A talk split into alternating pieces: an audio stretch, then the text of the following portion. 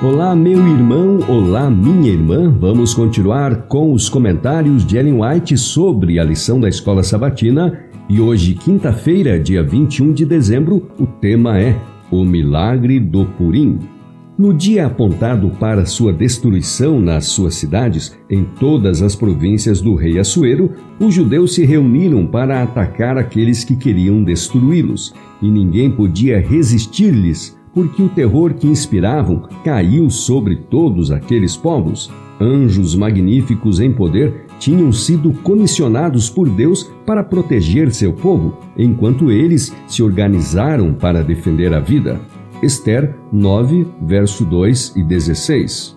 Deus revelou o que acontecerá nos últimos dias para que seu povo possa estar preparado para enfrentar a tempestade da oposição e da ira. Aqueles que têm sido advertidos dos acontecimentos futuros não devem cruzar os braços de uma calma expectativa da tormenta que se anuncia, consolando-se com a ideia de que o Senhor há de proteger os fiéis no dia da calamidade. Devemos ser como os servos que esperam seu Senhor, não nos abandonando a uma expectativa ociosa, mas trabalhando diligentemente com fé inabalável. Não é tempo agora de ocuparmos a mente com coisas de menor importância. Enquanto os homens dormem, Satanás está ativamente ordenando as coisas de modo que o povo de Deus fique privado da graça e da justiça. Deus sempre agiu em favor de seu povo nas situações extremas, quando menos probabilidade havia de ser evitada a sua ruína.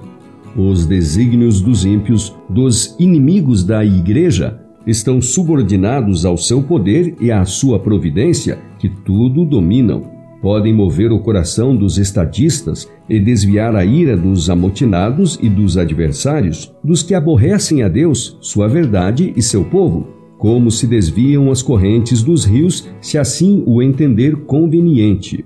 A oração move o braço da onipotência, aquele que sustenta em suas órbitas as estrelas e cuja palavra domina as ondas do grande abismo, o grande Criador, operará em favor de seu povo se este lhe suplicar com fé.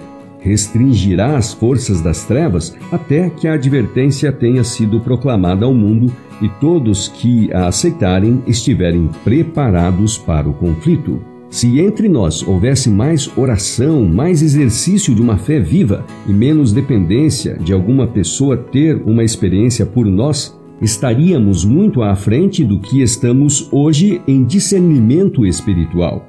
O que necessitamos é de uma experiência individual profunda e completa. Então, seremos capazes de relatar o que Deus está fazendo e como Ele está atuando Precisamos de uma viva experiência nas coisas de Deus e não estamos seguros se não a desfrutarmos. Agora, mais do que em qualquer outro momento da história, é o momento em que devemos humilhar diante de Deus nossa alma. Precisamos ir a Deus com fé em tudo o que é prometido na palavra e andar então em toda a luz e poder concedidos por Deus. E assim foi o nosso estudo de hoje com citação do livro Profetas e Reis página 351, do livro Testemunhos para a Igreja, volume 5, páginas 386 e 387, e por último, do livro Fundamentos da Educação Cristã, página 531. Amanhã teremos então o nosso estudo adicional da lição de número 12, que espero então amanhã.